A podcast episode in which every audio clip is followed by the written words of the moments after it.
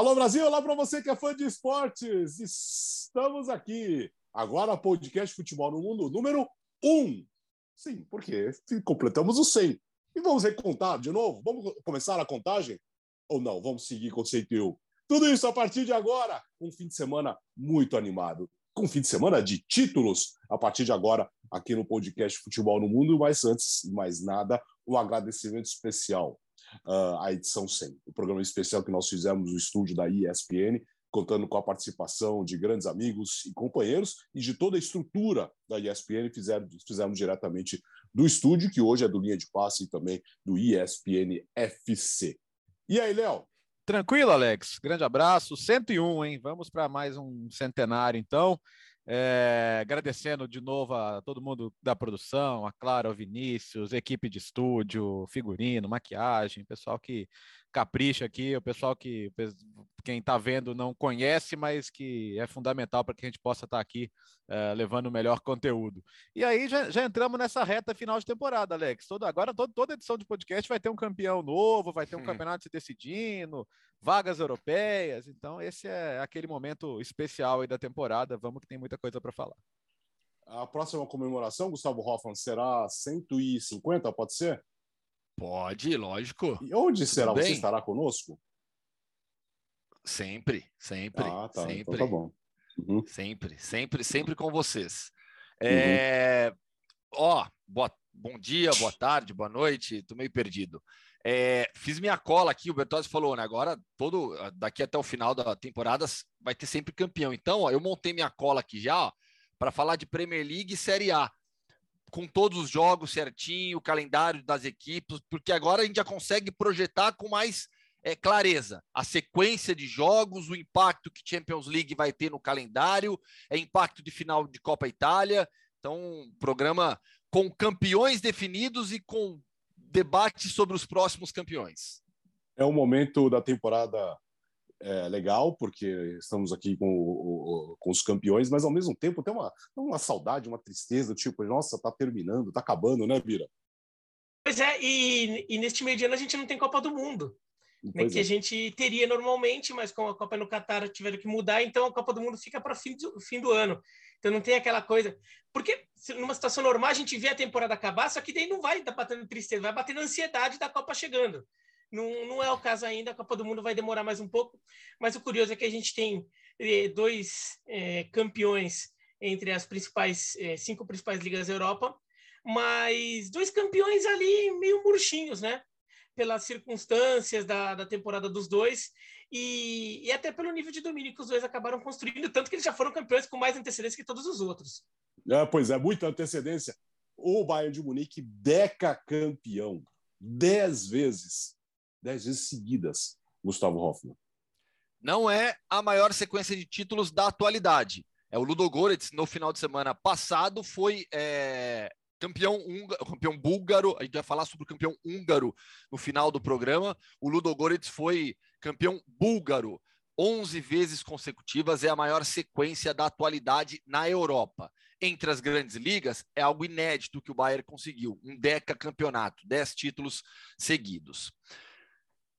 É um título que a gente já sabia que aconteceria, a discussão aqui ah, no você podcast ficou o ano inteiro falando que o Borussia Dortmund ia brigar, que ia é, chegar, é, é. eu achei, eu achei, vamos Até lá. as últimas três rodadas. É, é, eu, eu achei, eu achei que o Dortmund seguraria um pouco mais a briga. Achei mesmo. Achei que o Dortmund ia levar, é, segurar um pouquinho mais a briga, não conseguiu, mas que o Bayern seria campeão era evidente para todo mundo. E aí, com o Deca Campeonato, acho que né, falaram menos da conquista do Bayern e falaram mais da Bundesliga, porque eu acho que esse Deca campeonato ele diz mais realmente sobre o campeonato do que sobre o Bayern. Sobre o Bayern é um feito incrível, amplia a maior sequência de títulos na história do clube. O Bayern é um gigante, é um dos maiores clubes do planeta, tem uma estrutura vencedora, um DNA vencedor. É um clube que eu admiro demais a forma como trabalha com seus ex-jogadores. É um modelo de administração para clubes gigantes do mundo inteiro. Estou falando que os outros precisam copiar o que o Bayern faz, mas vale a pena olhar o que o Bayern faz e aprender, entender como um clube é, da Baviera consegue ser tão dominante no cenário nacional e tão gigante no cenário internacional. E trabalhando com ex-jogadores, recrutando jogadores de outros clubes, trabalhando muito forte a sua base, é, sendo uma marca de reconhecimento internacional. Eu, eu, eu valorizo demais o que o Bayern faz e sou um enorme admirador do clube. Agora, eu olho para o campeonato. O que a Bundesliga pode fazer para buscar um equilíbrio maior? Porque um time deca campeão não é bom para o campeonato. Não é bom. Isso tira a atração da competição, diminui a competitividade. E é esse o ponto que eu acho que a Bundesliga precisa é, é, é, é buscar: maior competitividade. E aqui, nesse ponto específico, eu entendo um erro olhar para o Bayern como problema. O Bayern não é o problema. O Bayern é um modelo a ser seguido por outros, a ser, a ser fonte de inspiração. O Bayern não é o problema da Bundesliga. O Bayern puxa a competição, o Bayern tem que puxar a competição para cima, puxar os seus adversários. A questão é como a Bundesliga vai aumentar a força dos seus adversários através é, da economia. Como ela vai conseguir colocar mais dinheiro na competição e dividir esse dinheiro para os demais. O modelo alemão de clube é, não vai mudar. Então, não adianta imaginar que teremos bilionários sauditas, árabes, é, russos hoje em dia não dá mais, né? Mas é, imaginar esses, esses bilionários do, do, entrando no futebol alemão. A estrutura dos 50 mais 1 do futebol alemão não vai mudar. Mas será que a Bundesliga não consegue é, trazer mais empresas da Alemanha para investirem no futebol, para serem parceiras dos clubes, estarem dentro da estrutura do clube, como faz o próprio Bayern? O Bayern hoje tem Adidas, é, Audi, como parceiras comerciais, que fazem parte da estrutura societária do clube, praticamente.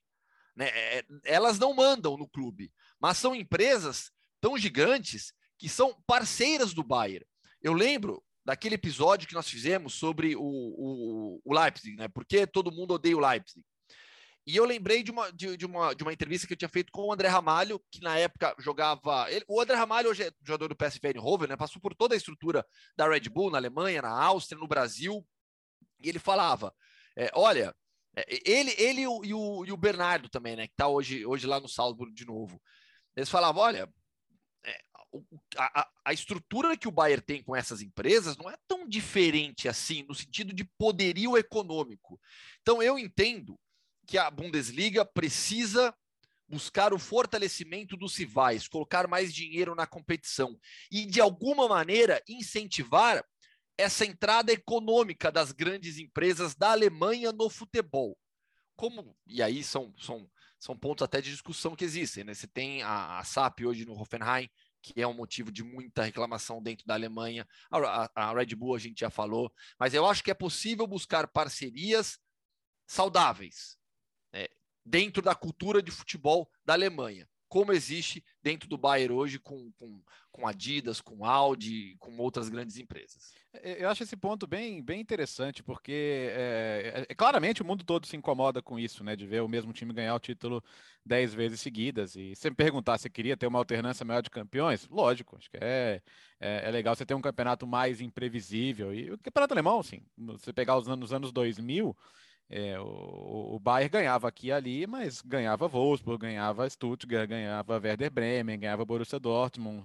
É, a questão é que hoje muitos desses times tão, não estão nem na primeira divisão, né? O Werder Bremen está na segunda divisão, o, o, Schalke não é campeão há muito tempo, mas enfim, brigava por título, brigou por título até a última rodada. Hamburgo não consegue sair da segunda divisão, não vai conseguir sair de novo. Então, muitos desses times passaram por, por situações muito difíceis nos últimos anos também. A, a minha dúvida é se isso não é um incômodo que é nosso, mas não é deles. Porque é mais um ano em que pô, todos os jogos da Bundesliga estão lotados, todos os clubes estão cientes do que podem fazer no campeonato e brigando pelos seus objetivos. As brigas uh, são, são emocionantes fora do título. E, e, o torcedor mesmo prefere esse modelo. Uh, sabe que me chamou muita atenção semana passada? O RB Leipzig e União Berlim, né? A torcida do União Berlim ficou os primeiros 15 minutos calada em protesto contra a Red Bull. Eles só começaram a cantar aos 15 minutos do primeiro tempo e, enfim, foi um jogo muito legal. Até o Leipzig virou só nos acréscimos para ficar com a vaga na final. E a impressão que eu tenho é que se você oferecer ao torcedor do Union Berlim duas possibilidades, uma, o Bayern ganha mais 10 vezes, ou opção B, o Leipzig ganha uma vez, eles preferem mais 10 anos de Bayern que um ano de, de Red Bull. Então, é, a, a cultura do torcedor alemão é muito difícil de traduzir, não só para cá, mas para qualquer, qualquer outro lugar do mundo, né? Então, o que, que, o torcedor alemão quer? Ele quer apoiar o time dele, quer tomar uma boa cerveja e quer valorizar a sua própria cultura associativa. É, então, eu não sei se não é difícil explicar isso. Então, eu não sei se eles querem é, um modelo, como o próprio Gustavo citou, o Hoffenheim é um cara botando dinheiro. Os outros times gostam do Hoffenheim? Também não, assim como não gostam da Red Bull. Então, eles querem mudar esse modelo? Como? Artificialmente? Não querem. Nem os outros clubes querem. Nem os torcedores querem. Então, é, isso pode ser que o Bayern ganhe mais 10? Para eles pode ser. Né? É, discutir, a gente discutiu aqui, ah, a Bundesliga quer playoffs? Não. o Bayern tá, talvez prefira ter playoffs do que os outros, que, que preferem o campeonato da maneira que ele é, com todo mundo jogando até o final e, e cada um jogando pelos seus objetivos. Então, é, é, eu, eu acho que isso gera muito preconceito, porque muita gente não liga a TV para ver um minuto de jogo e acha que o campeonato é ruim. Não é ruim tem muitos bons times, né? Eu, eu acho o Leipzig um ótimo time, o Dortmund, apesar das, das vaciladas, é um ótimo time, o Leverkusen é um ótimo time. Você tem realidades aí como o Freiburg fazendo um super de um campeonato. A história do Union Berlim mesmo, pô, o time pode chegar em competição europeia o segundo ano seguido.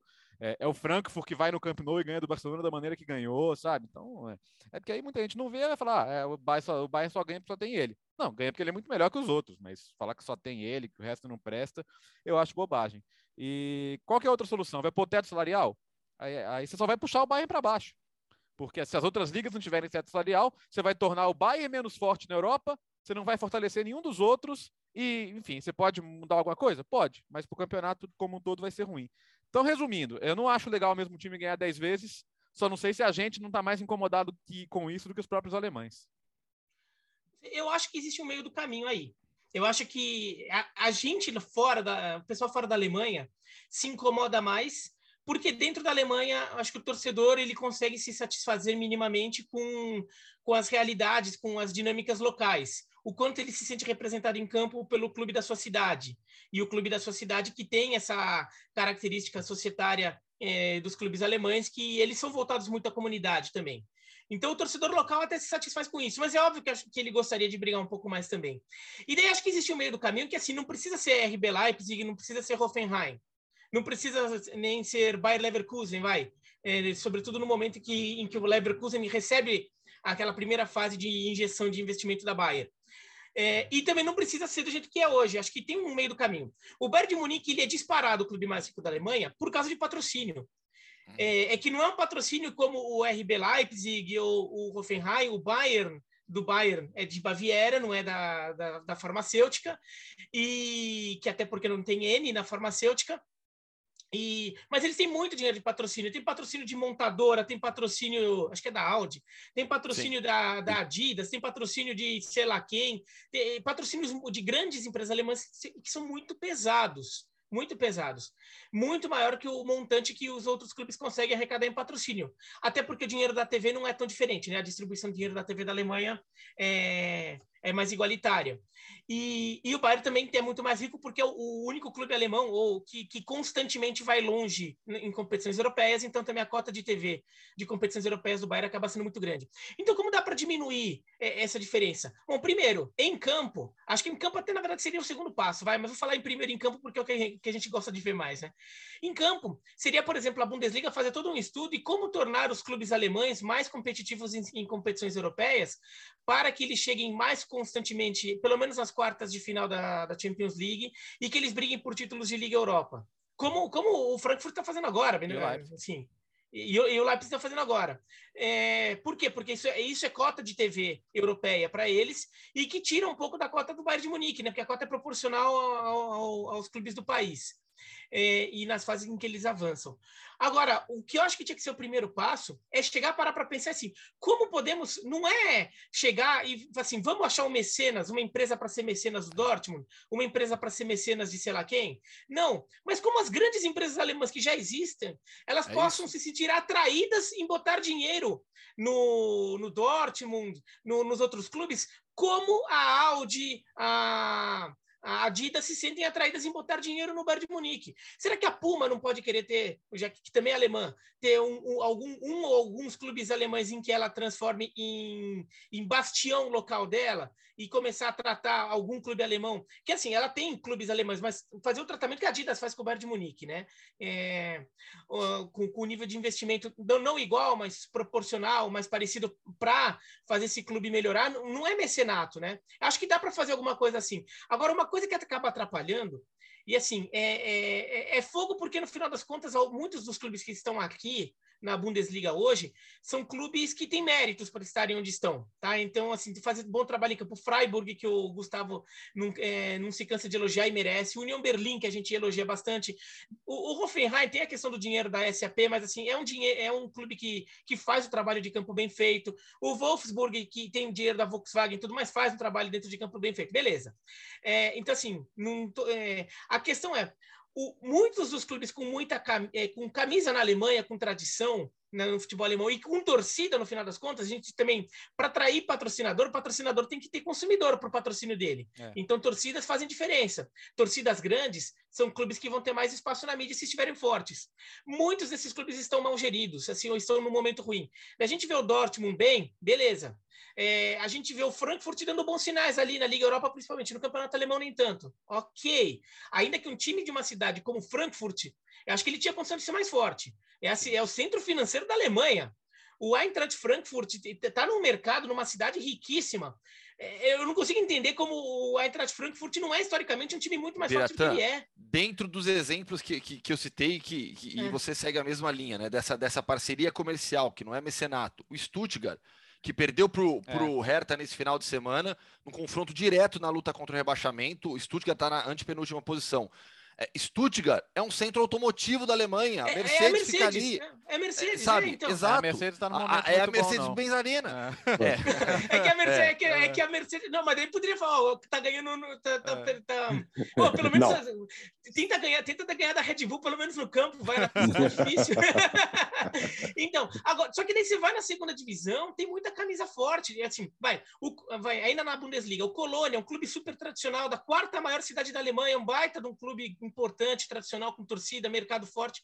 O Colônia tá no, faz um, um, campeonato alemão decente, sétimo lugar. Colônia ah, mas negócio de gestão, Piratão, que você falou aí, ó, por exemplo, entrou um dinheiro no Hertha Berlim aí. Onde é que tá o Hertha? Então, então, é, mas aí que tá. Mas aí que tá, tem a questão do dinheiro, mas tem a questão de gestão. Então, eu estou falando, esses clubes são muito é. mal geridos. Coincidiu. Berlim é uma cidade que cabe dois times é, fortes na Alemanha, pelo tamanho dela. Né? União Berlim tá bem, mas não é assim, é um clube que tá bem porque está bem gerido, mas não tem tanto dinheiro assim. É. O Hertha, que tem mais dinheiro, está mal gerido. Você vai na segunda divisão, tem o Werder Bremen, que deve subir, mas assim, pô, olha o que, que é um Werder Bremen, o que, que é um Schalke, o que, que é um Hamburgo. É, é, é, o clube mais popular, acho que Hamburgo é a segunda maior cidade da Alemanha, e e o Hamburgo tá, não, não consegue sair da segunda divisão. O Nuremberg é, uma, é, um clube forte, é um clube tradicional, também está enterradão na segunda divisão. Tem o Kaiserslautern que está em terceiro, mas Kaiserslautern é um clube muito tradicional, mas até entendo que a cidade em si é muito pequena, né? Era um clube meio fenômeno na Alemanha. Então, como mercado, mas é um clube muito forte também, como o Mönchengladbach. Então, a Alemanha tem muito clube que poderia, é, que assim, vai, há, há 20 anos, eles não eram menores que o Borussia Dortmund. Esses clubes eram mais, é, e o Borussia Dortmund era mais ou menos a mesma coisa de tamanho. Só que o Borussia Dortmund soube se manter e esses clubes não souberam. Se esses clubes começarem a reaparecer, talvez tenha algum apelo, mas acho que tem que existir um trabalho realmente voltado a fazer empresas alemãs fortes se sentirem, se sentirem atraídas, que elas tenham vontade, você não vai forçar, né? Não vai botar, ah, vai patrocinar o Werder Bremen, vai patrocinar o Colônia, não quero nem saber, não, não é assim. É, mas que elas sintam, pô, tá legal, hein? Vou botar meu dinheiro lá, vou, vou investir, vai, vai é, dar um retorno interessante, fazer com que esses clubes é, deem retorno para os seus patrocinadores, eventualmente fazendo campanhas europeias, então que eles sintam que, pô, eu divulgo minha marca para a Europa inteira ou para o mundo inteiro, né? É, mas acho que tem que ter um trabalho, é sentar e, e, sentar e pensar num plano. Como fazer com que tantas empresas alemãs. Não tem nenhum banco lá em Frankfurt que, que, que queira chegar e falar: Meu, vou usar o, o Eintracht Frankfurt como um dos meus bastiões do marketing para fazer divulgação.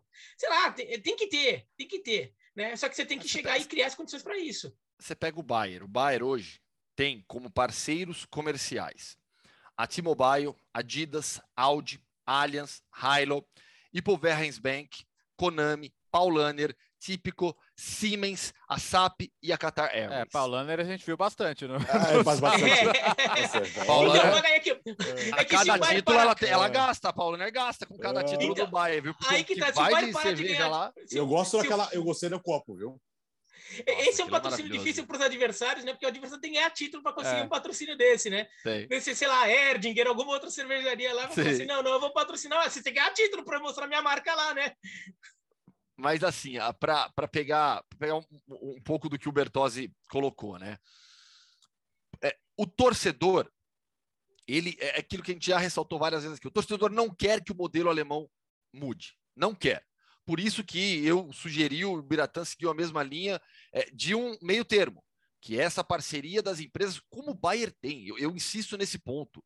O Bayer é, ele não tem uma Red Bull por trás, ele não tem uma, uma SAP bancando como é o Hoffenheim, mas ele tem parceiros comerciais que o tornam fortíssimo, fortíssimo, mantendo a, a estrutura sob controle própria, sob controle dos seus ex-jogadores que tem toda a formação, toda a preparação para isso. Então, para mim, esse é um caminho que pode ser buscado. E aí, o torcedor pode até não estar insatisfeito no sentido, olha, não quero, não quero o que acontece na Premier League.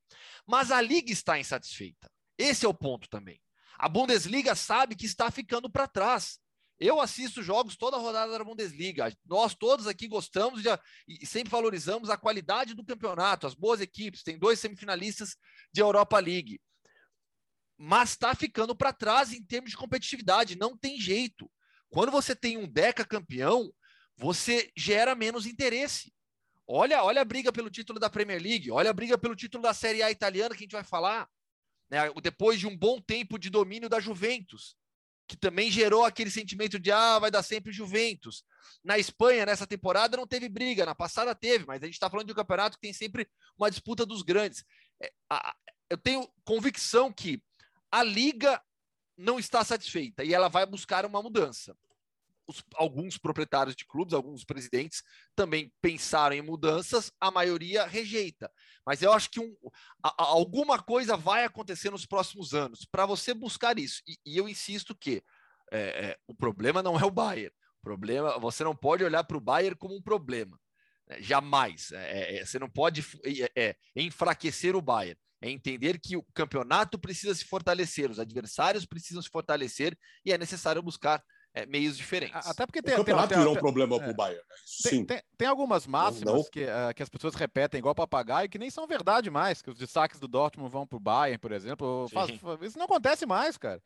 O Sancho não foi pro Bayern, o Pulisic não foi pro Bayern, sabe? É, o o, o Zuli vai, vai pro, pro Dortmund. O, o, o Sully é que, que vai, vai pro Dortmund agora no fim da temporada. Claro que isso é atípico, tá? Mas faz tempo que, essa, que, essa, que esse tipo de coisa não acontece, né? E vou te falar, tem, tem eu, não, eu, não, sei se, se, às vezes não é melhor até o dinheiro circular dentro da Bundesliga do que o Bayern comprar jogadores de fora e ele vai continuar se fortalecendo do mesmo jeito mais que os outros. Então, eu, é, eu também me incomodo, mas eu só não sei uma solução prática, é, de fato, não, não sei. Porque é para mim qualquer solução soaria artificial e eu não gosto de campeonatos em que, em que se, se promova, se tente enfraquecer quem não tem nenhum motivo para se enfraquecer. Até porque é, a Alemanha hoje tem um time capaz de ser campeão da Europa. É, qual que é a solução? É, é passar não ter nenhum, então? Para mim não faz sentido. É. Posso só, então, antes, sim, antes ah, eu sei que a gente já se estendeu bastante, não. só para mostrar hum. como essa questão da cultura alemã ela é forte em relação a esses acordos de patrocínio ou acordos comerciais, dentro do Bayer, é, os acordos comerciais não são unanimidade. Nos últimos tempos, há, houve muitos protestos dos torcedores mais tradicionais contra o acordo com a Qatar Airways. Por exemplo, é, o que gerou já suspensão de torcedor é, internamente no clube e que rendeu ainda mais protestos. Então, mesmo dentro do Bayer, que é uma potência econômica mundial, a gente está falando de uma marca. Às vezes a gente perde a noção é, do, do que significa o futebol, do que significam marcas como Bayer, Manchester United, Real Madrid, Milan, são marcas globais. O Bayer, o Bayer é uma multinacional hoje em dia, gigantesca.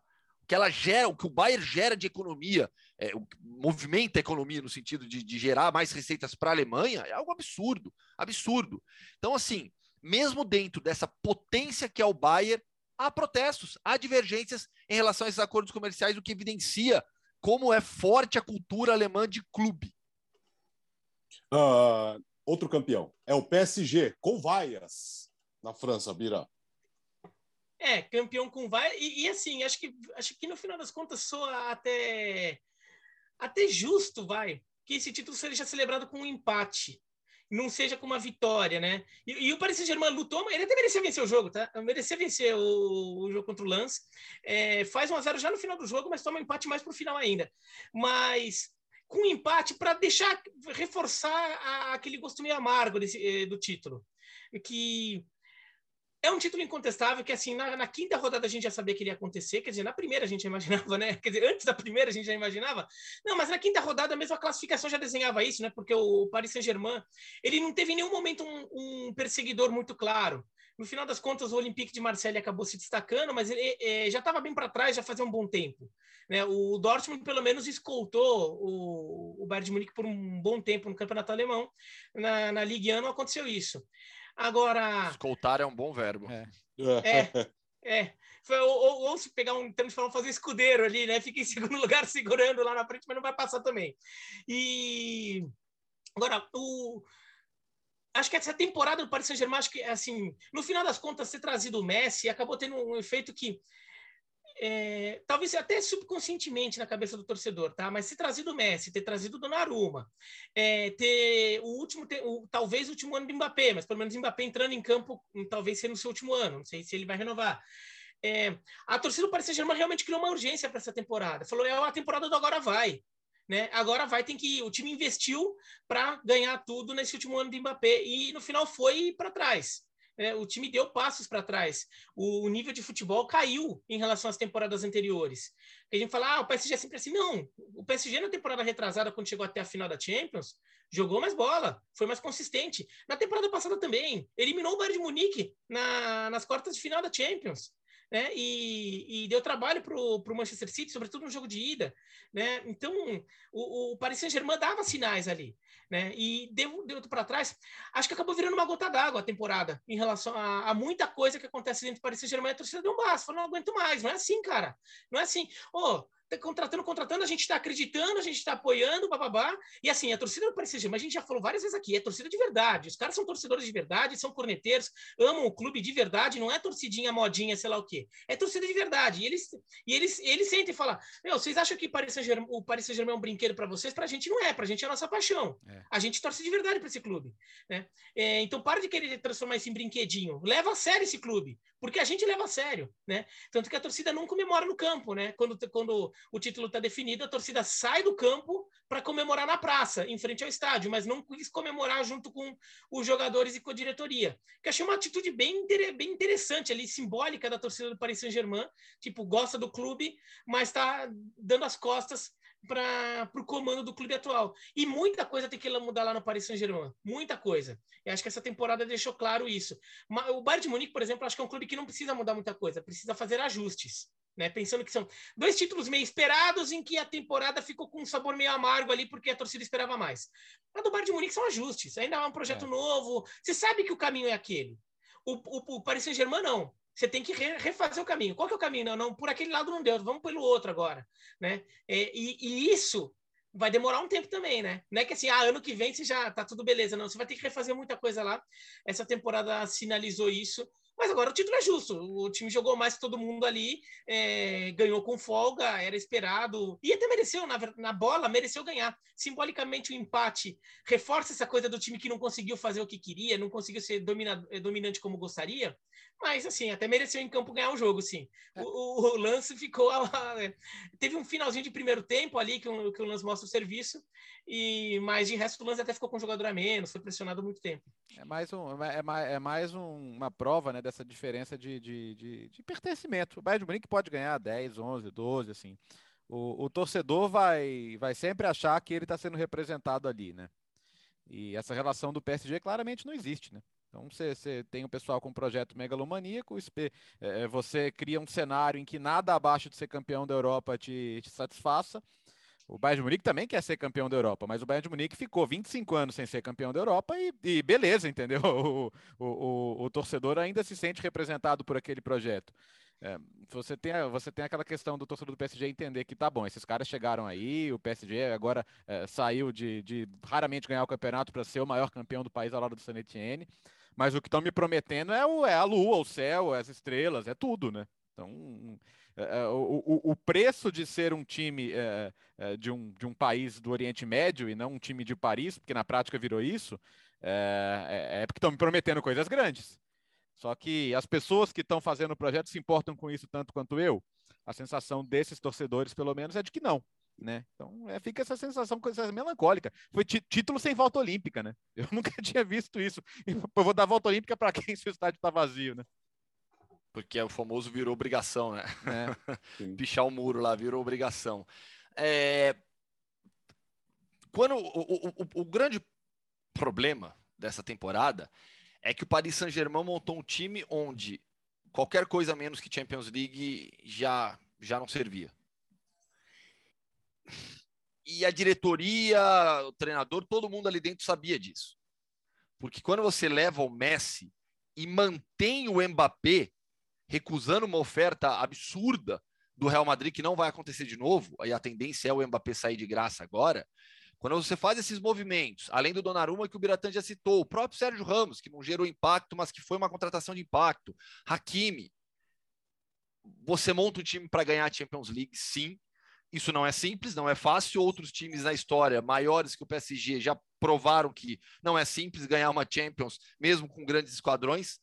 E aí a, a sensação de decepção no final da temporada, com apenas, entre aspas, um título francês, ela é real. Ela é real. Tanto é que vai gerar uma, uma. Eu não vou dizer reformulação, porque eu acho que essa, essa ideia de reformulação ou de revolução ela, ela fica muito mais na imprensa e no sentimento da torcida do que vai acontecer na prática, porque na prática você tem os contratos, você tem multas, é, você tem um monte de coisa que tem que respeitar e que no fundo, no fundo, você não vai conseguir mudar.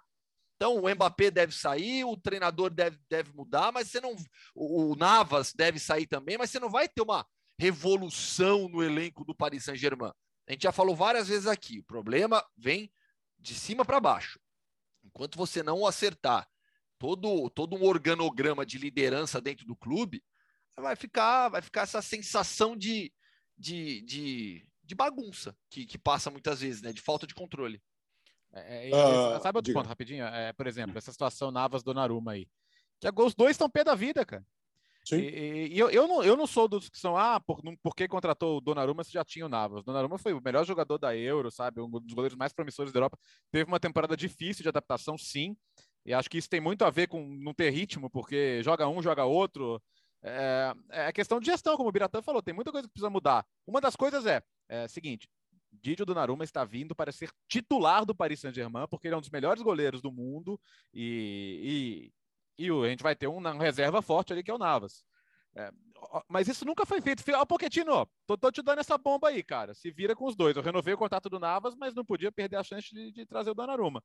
E, é, e o se vira aí na cabeça dele foi: eu preciso deixar os dois satisfeitos. Como é que terminou a temporada? Os dois insatisfeitos. Porque é, go, goleiro precisa jogar, cara. Goleiro precisa jogar. É uma diferença de um goleiro que joga eventualmente nas Copas para não ficar totalmente inativo e você não saber quem é o titular. Então, assim, Donnarumma tem um aspecto mental de, de perda da confiança que ficou muito claro. E acho que é, é, a própria maneira que ele saiu da Itália e ainda é rejeitado em Milão pode pesar nisso. Mas é louco isso. Como é que você, como é que você consegue ter dois goleiros de alto nível e terminar a temporada com os dois pistolaços como eles estão, cara? Isso é, isso é muita falta de gestão, velho. Eu nunca vi nada igual, velho. Uh, na Itália, que fim de semana espetacular. De uma Inter soberana, como uh, contra a Roma, de um Napoli que tomou a virada de um Milan que virou para cima da Lazio. Que espetáculo esse final de semana da Série A, Léo. Ah, foi, viu? E, e, posso falar, os dois jogaram muito bem. E, e, os dois já oscilaram muito. O Milan ficou uns jogos aí com dificuldade no ataque. A Inter teve aquele momento bem ruim depois que perdeu o Deb, né? Parecia que ia desandar. Mas a Inter ganhou da Roma jogando muito bem. E era uma Roma que vinha de duas, 12 rodadas sem perder, sem deixar dúvida, né? Foi assim, Mourinho, bem-vindo de volta, vamos gritar seu nome, mas seu time não vai ver a cor da bola aqui. Quando a Roma pensou em entrar no jogo, já, tá, já tinha ido. E o Milan toma um gol da Lazio logo no comecinho do jogo, vinha seis rodadas sem levar gol, e fez um baita segundo tempo também. Assim, o gol do Tonali só sai nos acréscimos, mas o Milan jogou bem, o Milan fez por merecer a virada. E é claro, a Inter só depende dela, mas quarta-feira a gente vai saber se vai continuar assim, né? Tem um jogo atrasado com o Bolonha. Finalmente os dois vão ficar com o mesmo número de jogos. O Napoli é uma das, daquelas coisas que, cara, não dá, não dá para aceitar assim. 3, 2 a 0 fora, o Empoli não ganhava, tinha 16 rodadas aí é, erros individuais, o erro do, do goleiro do Mereta ali afundou o time completamente e, e não tem o que fazer. É, é, só pode culpar a si mesmo quando você perde um jogo desse jeito, embora tenha um adversário do outro lado. Mas a briga fica em Milão. Quanto tempo você não tem Milan e Inter brigando os dois ali para valer realmente até as últimas rodadas pelo título? Agora tem. E o mais legal é que em bom nível. É, a Inter jogou bem, o Milan jogou bem no fim de semana. Então, acho que são dois times que estão preparados para uma reta final tensa, mas a tabela do Milan é pior. O Milan pega a Fiorentina na próxima rodada, por exemplo. A Inter só pega times da parte de baixo, mas aquela parte de baixo que já está salvo do rebaixamento. Nas últimas rodadas você tem Cagliari, Sampdoria, talvez já estejam salvos. É, a tabela da Inter é melhor. E o time da Inter Essa é semana melhor. é Bolonha e Udinese. É, é, é Ó, Bolonha e Udinese. Vamos lá, então. Deixa eu usar minha cola aqui, Bertozzi. Vai. O Mila, 74 pontos. Tem mais quatro jogos na temporada. Fiorentina em casa, Verona fora, Atalanta em casa e Sassuolo fora. É. A Internazionale. A Inter tem mais seis jogos na temporada. Cinco pela Série A, mais a final da Copa Itália. Então a Inter pega na sequência agora. Bolonha fora, é o jogo atrasado. Udinese fora. Empoli em casa. Depois joga contra a Juventus na final da Copa Itália. E aí fecha a temporada da Série A com Cagliari fora e Sampdoria em casa. Então, até para falar em minutagem, quantidade de jogos, tempo de descanso, que eu acho que agora a gente está começando a entrar em detalhes já para ganhar jogos. Né? A Inter tem uma partida a menos do que o Milan no campeonato e tem dois jogos a mais para fazer na temporada nessa reta final e um jogo que vai exigir uma dedicação gigantesca, que é a final da Copa Itália contra, contra a Juve. Diga, Beira. É, a, a, a, tabela da Inter é, é mais tranquila, é, mas ela tem nas duas últimas rodadas adversários que estão brigando para não cair. Isso no futebol italiano costuma ser perigoso. Né? Esses times de, de, fundo de tabela do campeonato italiano muitas vezes dão arrancadas no final, então é, é um é, é, uma casquinha de banana ali, mas ainda acho a tabela da, da Inter melhor. Agora, tem umas questões aí que, por exemplo, esse jogo contra o Bolonha. Oh, tá difícil ganhar do Bolonha. É. Tá, é, é, é o Bolonha já segurou o Juventus, o Bolonha segurou o Milan. O Milan, né? É, então, e, então não dá para dar favas contadas essa vitória da Inter contra o Bolonha, que é o jogo a menos que a Inter tem. E se a Inter não ganha o jogo, o Milan vira o líder. É, a gente tá com, se a Inter ganha, a Inter é, é, passa o Milan e passa a ser líder é, em pontos ganhos com o mesmo número de jogos. Se não ganhar, o Milan é o líder. Então tem, tem esse problema. Agora, uma questão do Milan que é interessante, que normalmente quando você pega times do meio da tabela, é o sonho para um time que está buscando qualquer coisa no campeonato italiano é pegar time do meio da tabela na reta final, uhum. né? porque são times que, que, em geral já deram uma, aquela relaxada, e na Itália é cultural que muito time de meio da tabela dá aquela relaxada né? Agora, o Milan tem Atalanta, Verona e Sassuolo para pegar, que são três times que estão próximos. E olha que, de uns tempos para cá, você já começa a ver uma rivalidadezinha surgindo entre esses clubes. Não uma rivalidadezinha entre a torcida, até porque entre torcida, entre Verona e Atalanta sempre existiu rivalidade. Mas entre projetos. Né? É, é, já, já havia, vai, a Atalanta é o grande símbolo vai, desses times pequenos da Itália que começaram a jogar bem e, e ser competitivo, e o Sassuolo seguindo. Né? Agora, a gente já viu a declaração do técnico do Verona ontem, o, o Tudor, cutucando Sassuolo e cutucando a Atalanta nesse aspecto. Então, é, eu não sei até que ponto não vai ser um pouco questão de honra é, tem que terminar na frente, pelo menos entre esse trio. A Atalanta tem uma vantagem boa, tem seis pontos sobre o Verona, que tinha encostado, mas a Atalanta ganhou esse fim de semana. Mas não acho que são jogos que, que realmente que o Milan vai ter tranquilidade contra um time de meio de tabela. Vai ter que jogar bola como jogou contra, contra a Lazio.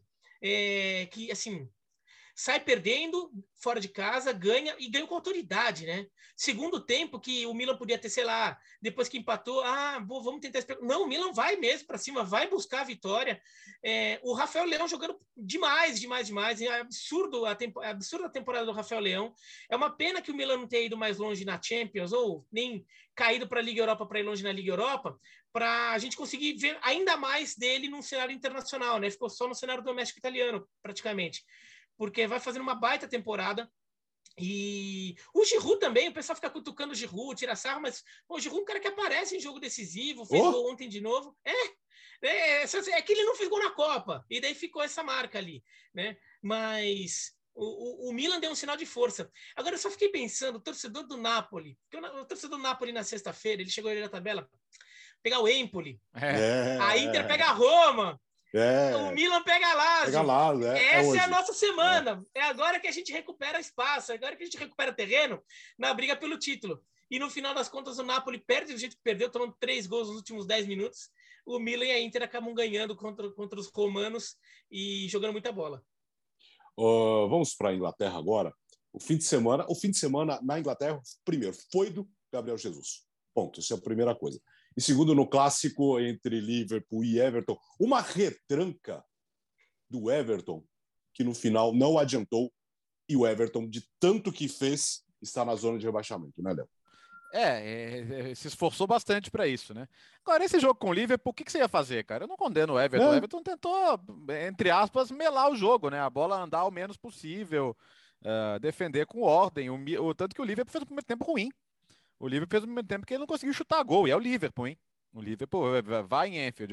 os jogos em Enfield, uh, existe essa frase sobre o Bernabeu, né? Os jogos no Bernabeu são longos. Em Enfield também, cara. É difícil você sobreviver lá. Agora, uma vez que, que tomasse o gol, qual é o plano? Aí ficou difícil, né? Então era. É, o Everton reclama de um lance ali no, no Gordon, né? Com o Matip, pediu explicações. Eu não acho que foi pênalti, ainda mais pelo, pelo metro que eles usam na Premier League ali. Você dificilmente vai ver um lance como esse marcado como infração. Então, aqui não era. Acho, é, aqui, aqui era é. capaz de marcar, mas enfim, é. não, não acho que seja lance para marcar pênalti. E fora isso, cara, o Origi, que é a sexta ou sétima opção de ataque do Liverpool, quando ele vê o Everton, ele vira o, o Pelé, ele entrou e resolveu o jogo. Mas essa briga, é, a gente já imaginava, né? Ver um tropeço de Liverpool City vai ser o que vai decidir o campeonato, mas é muito improvável que ele aconteça, porque esses times estão num, num, num nível aí de, de capacidade de, de, resolver jogos que é, que é muito superior Entra um Luiz Dias ainda no, no, segundo tempo, pô. E já entrou brincando ali, do, do, fazendo aquele domínio, fica bonito no vídeo. Enfim, eu não culpo o Everton. O Everton tentou levar o jogo o máximo de tempo na maneira que ele conseguiria sobreviver, mas o Liverpool tem recurso demais, né? Ó, sobre, sobre os adversários. Primeiro, assim, sobre o Gabriel Jesus. Melhor partida dele na Europa. Né? O seu time ganha de cinco você marca quatro e dá assistência para outro gol, o primeiro brasileiro na história da Premier League com quatro gols também. Atuação épica do Gabriel Jesus e que legal ver o Gabriel é, marcando. Os números dele são muito bons é, com a camisa do, do City. Ninguém sabe ainda se ele vai permanecer ou não na equipe. É um ano extremamente importante para ele, porque hoje né, o Gabriel já foi titular absoluto da seleção brasileira e hoje ele briga por um lugar entre os 23 na Copa. Então, o, o segundo semestre para o Gabriel vai ser muito importante, porque essa disputa no ataque da seleção brasileira é, é, é acirradíssima. Se não forem 26, ela fica mais apertada ainda, e mesmo com 26 tem briga ali no ataque ainda. Então, pro Gabriel, essa temporada é muito, muito importante. A próxima será mais ainda. E que legal ver o Gabriel com esse destaque em, uma, em um jogo da Premier League. Tabelas dos dois. O City lidera com ponto. Saldo: mais 59 contra mais 63 do Liverpool. O Liverpool tem vantagem no saldo de gols. Na próxima rodada, o City pega o Leeds United fora de casa e o Liverpool pega o Newcastle fora de casa. Esses jogos são entre as partidas da Champions League. Eu acho que essa rodada, acho não, eu tenho, eu, a próxima rodada ela tem um caráter decisivo muito grande porque dependendo do que acontecer nos jogos de ida da Champions, isso pode interferir muito na escalação do final de semana. O Liverpool, nas quartas de final, conseguiu poupar o time no jogo de volta. O City não. Então, assim, são jogos é, onde City e Liverpool são naturalmente os favoritos. Leeds fora e Newcastle fora. Mas eu acho que tem um potencial de surpresa por estarem entre as partidas de Champions League contra Real Madrid e Vila Real. Na sequência, o City pega Newcastle fora, West Ham fora, Aston Villa fora e tem aquele jogo ainda atrasado do, do Wolverhampton fora. O Liverpool tem Tottenham em casa, Aston Villa fora, o Wolverhampton em casa e o jogo do Southampton fora de casa. Lembrando que assim como a Inter tem a final da Copa Itália, o Liverpool tem a decisão da FA Cup com o Chelsea, que acontece em 14 de maio, que é outro jogo com potencial de alterar a escalação na Premier League. Então, e a final da Champions, imaginando um, dois ou nenhum classificado, dia 28 de maio, depois, da, depois já do término da, da Premier League. Então, assim, eu fiz questão de trazer todo esse cenário para mostrar que está aberto. Está aberto, completamente. E eu acho que vai ter tropeço. Não acho que esses dois times vão ganhar todos os jogos até o final por conta desses detalhes é, além da Premier League. Né? Detalhes chamados Champions League e final da FA Cup. É, para pegar um pouco a, a, briga lá debaixo da tabela, que ficou quente agora com o Everton entrando na zona de rebaixamento, sobre a briga no topo, eu, eu tô com o, Gustavo. Eu acho que até os dois são capazes de tropeçar. A questão é quem, tropeçou, quem tropeça mais. Se o, por exemplo, o, o Liverpool só tem uma, um empate e o Manchester City tiver uma derrota, o Liverpool é campeão te, seguindo a tendência do saldo de gols atual, né? Ainda dá para reverter, mas hoje o Liverpool seria campeão pelo saldo.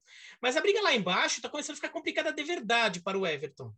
Para mim, o jogo-chave foi aquela derrota para o Burnley no confronto direto, em que o Everton vencia o jogo e tomou virada. Porque ali o Burnley alcançou, é, aproximou de verdade. O Burnley está num bom momento, no final das contas, venceu dois dos últimos três. Venceu dois e empatou um dos últimos três jogos. O Everton até vence um e empata um, né? Mas perdeu agora contra o Liverpool. E a tabela do Everton está embaçada. Porque o Everton ainda tem o Arsenal lá na última rodada. Né? O Everton pode até torcer eventualmente para o Arsenal já ter resolvido sua vida antes da última rodada. Mas pega o Arsenal em Londres na última rodada. E pega na próxima rodada o Chelsea. Então, assim, é, é complicado. O Everton vai ter um meio ali em que vai ter que ter uma arrancada. Leicester fora, complicado, mas ele tem Watford, Brentford e Crystal Palace, sendo dois desses jogos em casa. Vai ter que ter uma arrancada aí. Vai ter que fazer pelo menos sete pontos desses, nesses três jogos, sete ou nove, para ter alguma, algum respiro. Porque o Burnley, ele vai enfrentar o Watford na próxima rodada, que é um jogo vai, pelo momento, é, é confronto direto, mas o, o Watford está desenganado já no campeonato. O Burnley, do jeito que vem embalado, pode ser que consiga alguma coisa. Ele ainda pega duas vezes o Aston Villa, daí pega Tottenham e Newcastle. São jogos difíceis, não são jogos fáceis. Mas são jogos também que dá para o Burnley ficar arrancando aqueles pontos que o Burnley sempre arranca. Assim, há anos ele sempre arranca pontinho nesses jogos, né? Então, o Everton vai ter que pontuar bastante. É, eu estava confiante em que o Everton é, acharia um caminho para escapar. Come, começou a ficar preocupante na derrota no confronto direto. E como o Burnley ganhou dois jogos seguidos agora, agora o sinal de alerta é, suou forte no Everton, ainda que eu acho que o Everton tenha feito jogos interessantes. Acho que fez o que dava para fazer contra o Manchester United, ganhou. É, e contra o Liverpool, era esse o jogo. Você tem que tentar tirar o Liverpool do, da, da do, do, da, vai, da sua zona de conforto. Eu não gosto muito do termo, mas é, você tem que fazer o Liverpool ficar desestabilizado. E o Everton conseguiu. É que o, o Liverpool ainda assim é bom o suficiente para conseguir ganhar o jogo. Mas o Everton estava cozinhando o jogo e estava quase saindo com um ponto ali. Né? Durante mais da metade do jogo conseguiu segurar o Liverpool. E assim, não é que ficou, estacionou o ônibus e só ficou tomando paulada. Não, não deixava finalizar. Né? O, o Liverpool não estava confortável. E o Everton, no segundo tempo, até ameaçou nos contra-ataques, né? Enquanto ainda estava 0 a 0 Então, era um jogo que dava para fazer numa situação muito desigual. E só um destaque bem rápido, Léo. O Arsenal, que semana do Arsenal, hein?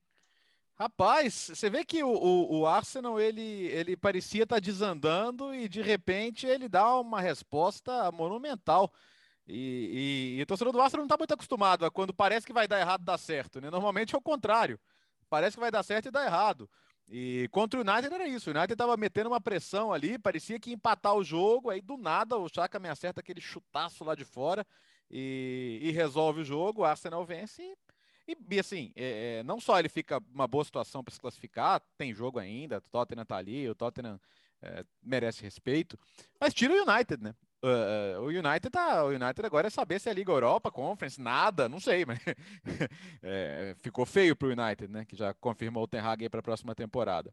Mas o Arsenal está realisticamente podendo voltar para a Champions League e é o que o torcedor espera, né? E é o que pode dar tranquilidade aí pro, pro trabalho do, do Arteta, do Edu, do clube como um todo. Né, o, o, o, Edu falou para o João Castelo Branco que, que agora o Arsenal não precisa mais de tanta revolução no elenco, porque ele tem um núcleo jovem bom, e eu concordo com ele. né? Jovens que podem crescer junto. A gente falou disso recentemente quando abordou o Arsenal. Então, super semana. E mérito, mérito para o Arteta e para o elenco, porque o Arsenal parecia ter dado aquela desandada em que tudo ia dar errado. E esse foi um jogo que provou que, que a manteiga, o pão voltou a cair com a manteiga virada para cima, né? É, e, e, olha, mérito para a diretoria também que teve paciência, porque olha, vários momentos esse, esse trabalho do Edu mais Arteta vai na, no comando do futebol parecia que não ia para lugar nenhum. É. Vários momentos, vários momentos parecia girar em círculo. então de, tiveram paciência. Talvez pelo fato de eles ficarem lá nos Estados Unidos também não, não ficam respondendo tanto ao calor do momento. E, e no final das contas eles mostraram que estavam certos, né? Apostaram nessa renovação, a renovação que está dando resultado. E o Arsenal, enfim, está voltando a, a Champions League, pelo menos nesse momento estaria e, e, voltando a jogar bem contra time grande, né? O Arsenal tinha um problema é, crônico contra times do Big Six e agora o Arsenal conseguindo bons resultados, né? Ganhou do Chelsea, ganhou do Manchester United, já tinha feito um bom jogo contra o Liverpool, porque até perdeu, mas fez um bom jogo. Quer dizer, o Arsenal voltando a competir bem neste nível e vai precisar, né? Porque tem um jogo chave contra o Tottenham em Tottenham é, nas próximas rodadas que vai definir basicamente quem vai para Champions e um buchicho muito grande sobre o Gabriel Jesus no Arsenal no sábado, João Castelo Branco na conversa com o Edu. É, esse assunto, através da comunicação do Arsenal, esse assunto é, não foi não foi aceito na entrevista. Alex. Ou seja, tem coisa. Oi, rapidinho. Não, não, e para quem quiser saber de Arsenal, é, ouvir mais o Arsenal, eu tenho a impressão, é só um feeling meu, tá? Que vamos falar bastante isso no, no próximo episódio do Correspondentes Premier. Outro podcast aqui, uhum. outro podcast aqui da ESPN. É, também tá acho. Tá bom. Uh, ô, Gustavo, esse final de semana na Espanha tivemos o Betis campeão da Copa do Rei. É match point para o seu Real Madrid e o seu Raio Valecano meu fez Real o Madrid. serviço, né? Meu ah, Real Madrid, é, meu Raio Valecano. pode dar Acabou a, a zica, hein? Já. Acabou é. a zica, acabou a zica do Raio Valecano, duas vitórias seguidas, ganhando do Barcelona no Camp Nou pela segunda vez na história do, do Campeonato Espanhol, não ganhava lá há 22 anos. Vamos lá, vamos, começando por La Liga então. O Barcelona perdeu o terceiro jogo seguido como mandante, contando todas as competições. Derrota para o Eintracht Frankfurt, derrota para o Cádiz e agora para o Raio Vallecano. Isso já tinha acontecido na história do clube de uma temporada para outra. Fazendo o recorte de uma única temporada, três derrotas como mandante em jogos consecutivos, é, em todas as competições, na mesma temporada, é a primeira vez na história do Barcelona que isso acontece. Essa sequência ruim fez com que o Xavi tivesse agora, depois de 32 jogos, uma marca é, inferior à do Ronald Koeman de aproveitamento. É, é, é, é incrível como as coisas viraram no Barcelona. E não foi logo depois do 4 a 0. Foi a partir do Eintracht Frankfurt. Foi a partir da invasão alemã nas arquibancadas do Camp Nou que tudo desandou, as coisas não funcionam mais. É, ultimamente só o Dembélé tem jogado bem, para você ver como estão as coisas do Barcelona. A equipe sente a, muito, muito a falta do Pedro. O impacto que ele teve na temporada é enorme, enorme. É, alguns jogadores estão muito abaixo. O Serginho Deste, por exemplo, falhou na marcação do gol do Raio Valecano na jogada do Álvaro Garcia e até informação do nosso companheiro Moy Lorenz, né, que cobre o Barcelona para a ESPN na, na, Espanha, em Barcelona. Né, essa, essa jogada do, do, do, do Raio Valecano, que é muito manjada, essa bola invertida do, do, do Easy Palazzono para a diagonal do Álvaro Garcia, tinha sido, a movimentação defensiva do Barcelona tinha sido treinada. O Barcelona sabia dessa jogada e o Serginho Deste foi orientado a conter essa jogada. E mesmo assim saiu o gol do Álvaro Garcia. Então é, é um momento realmente complicado do Barcelona que briga pelo vice-campeonato. E qual é a importância do vice-campeonato? O, vamos até falar de Champions, mas o Betis, campeão da Copa do Rei, vai pela Champions ainda. Dá para brigar por Champions, mas vai ter que tirar uma diferença hoje para os três que estão acima dele nessa disputa que são Sevilha, Atlético de Madrid e Barcelona. O vice-campeonato é importante por quê? Para jogar a Supercopa do Piquet. Supercopa do Piquet. É uma grana boa, né? precisa... né? É, o Piquet 8 milhões. Boa, né? Piquet acertou direitinho. Então, assim, para você jogar a Supercopa, você tem que ser vice-campeão espanhol. Estão na Supercopa Betis, Valência, o Real Madrid, que será campeão, precisa de um ponto só nas próximas cinco rodadas, nas últimas cinco rodadas. Pode ser campeão contra o Espanhol no próximo sábado no Bernabéu. É, o Real Madrid vai também, e aí é o vice-campeão espanhol. Então você tem, você tem uma disputa boa aí na luta contra o rebaixamento também, há a briga é, é, é, é lá embaixo. E o Betis, que final de semana especial, né? E acho que duas pessoas é, personificam essa conquista: Manuel Pellegrini e o Joaquim. Né? Dois veteranos do futebol, duas pessoas com uma história já, com histórias enormes no futebol, e você vê a alegria, a comemoração, e foi de arrepiar do Pellegrino do Joaquim dentro de campo, o Joaquim chorando. Aquilo lá não tem preço. Aquilo não tem preço. E a festa nas ruas em Sevilha, depois da vitória nos pênaltis do Betis contra, contra o Valência, depois de 120 minutos de futebol, uma partida sensacional, foi realmente uma, uma das melhores histórias de futebol nessa temporada. Ele repetiu a foto, a famosa foto pelada com a taça, viu? Tá, você não viu ainda, Gustavo? Tá curioso? Tá lá no, no Twitter do Betis. Tá, tá, tá, tá censurado, tá? A outra, a outra viralizou sem censura. 17 Joaquim, anos depois.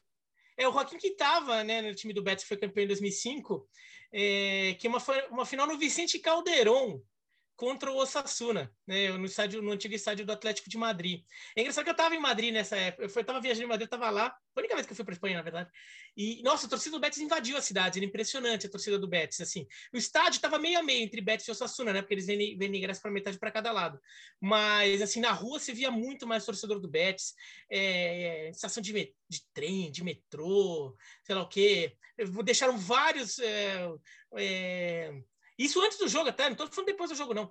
É, tinha que tem o um memorial, né, do, do, atentado terrorista na estação de Atocha, tinha, tipo, não fazia tanto tempo que tinha acontecido.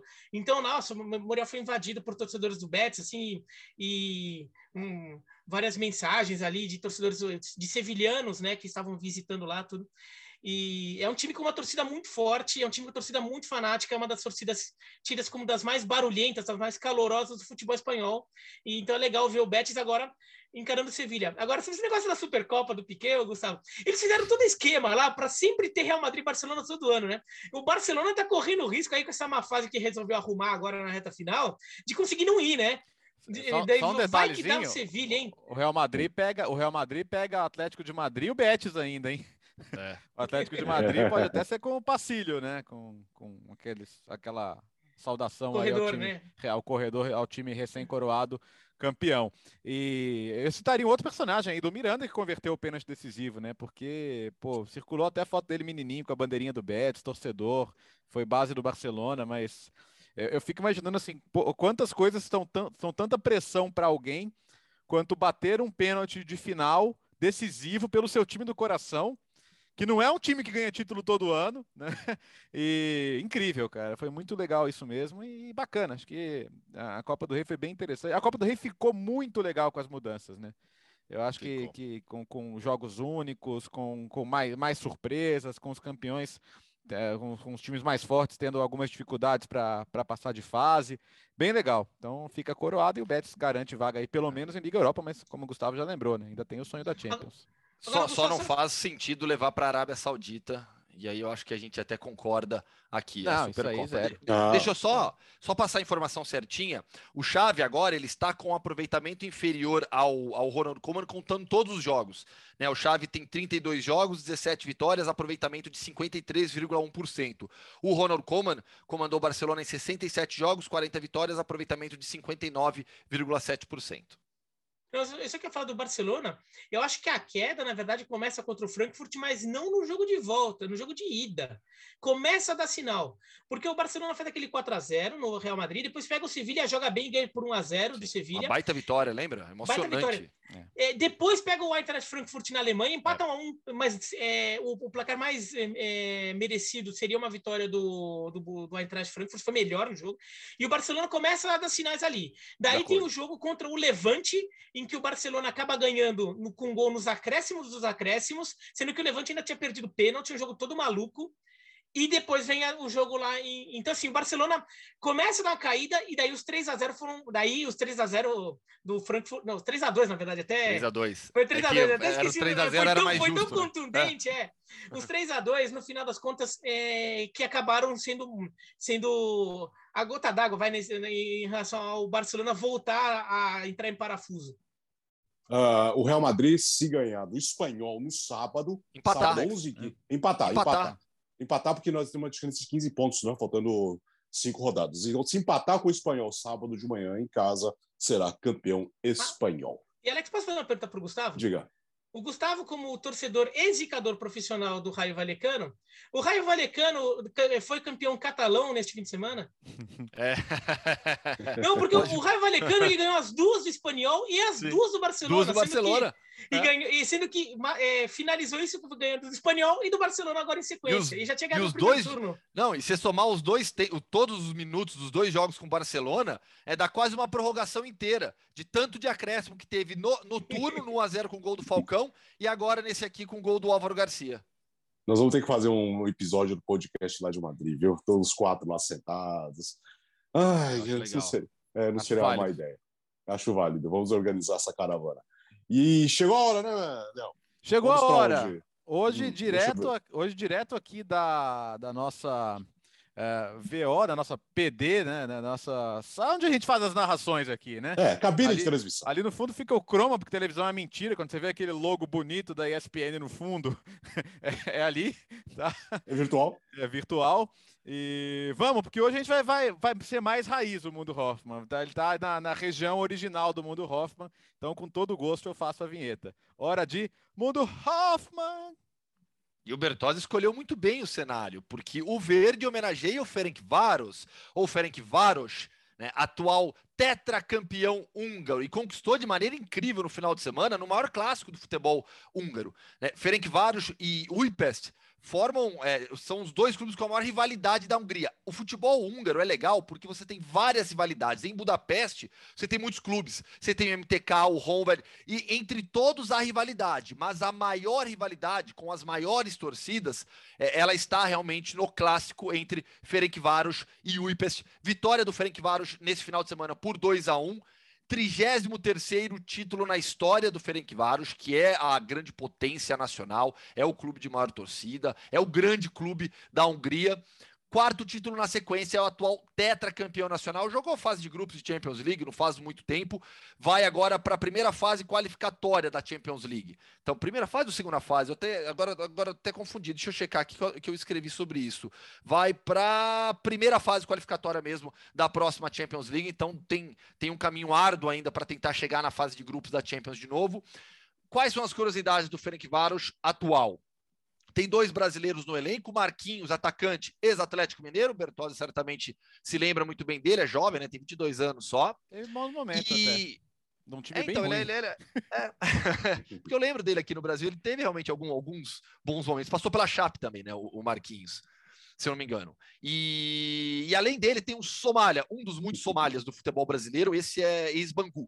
Tá, tá lá no, no, no Ferencváros também, são dois jogadores brasileiros no elenco campeão equipe que é comandada por Stanislav Cherchesov, ex-técnico da seleção russa. O Cherchesov, ele começou agora a trilhar uma carreira internacional, porque até então o Cherchesov é, sempre foi um e apagou tudo ali no Bertozzi, Olha a escuridão. E? Mas o, o, o Cherchesov sempre foi um técnico. O, o Cherchesov sempre foi um técnico ali de trabalhos dentro da Rússia. E aí, quando ele ganha a oportunidade de, de se tornar treinador da seleção russa, né? Ele, depois da seleção russa, assume o Ferencváros e agora conquista o título húngaro. Então, Tcherchezov, bigodão da Rússia, tá lá, lá no Ferencváros, campeão húngaro. Não é ele, é o né? Não, é o. Você está confundindo. Bom, pode ser. Você está confundindo com Valeri Gazayev. Isso, esse, esse, técnico esse, do CSKA Moscou. Que é, mais, que é mais a cara do. Isso, que foi campeão russo como técnico com Alania Vladikavkaz e depois fez, fez história ali no, no, no CSKA Moscou dos brasileiros, né? O Valery Gazayev, que foi técnico do, do, do Cearense, Wagner Love, Jô, Daniel Carvalho, todo aquele time campeão da, da, da Copa da UEFA. É isso. Nossa, falta extensa hoje, hein? Que correria, mas deu tudo certo. É, vambora, né, Léo? Ah, não, você agora só no linha de passe. É, eu volto. A gente já deve estar no ar quando for linha de passe, então daqui a pouco linha de passe. 10 da noite, dia corrido aqui, mas deu tudo certo. Só destacando, Alex, hoje, para quem está vendo no YouTube, estou com a camisa da Holanda.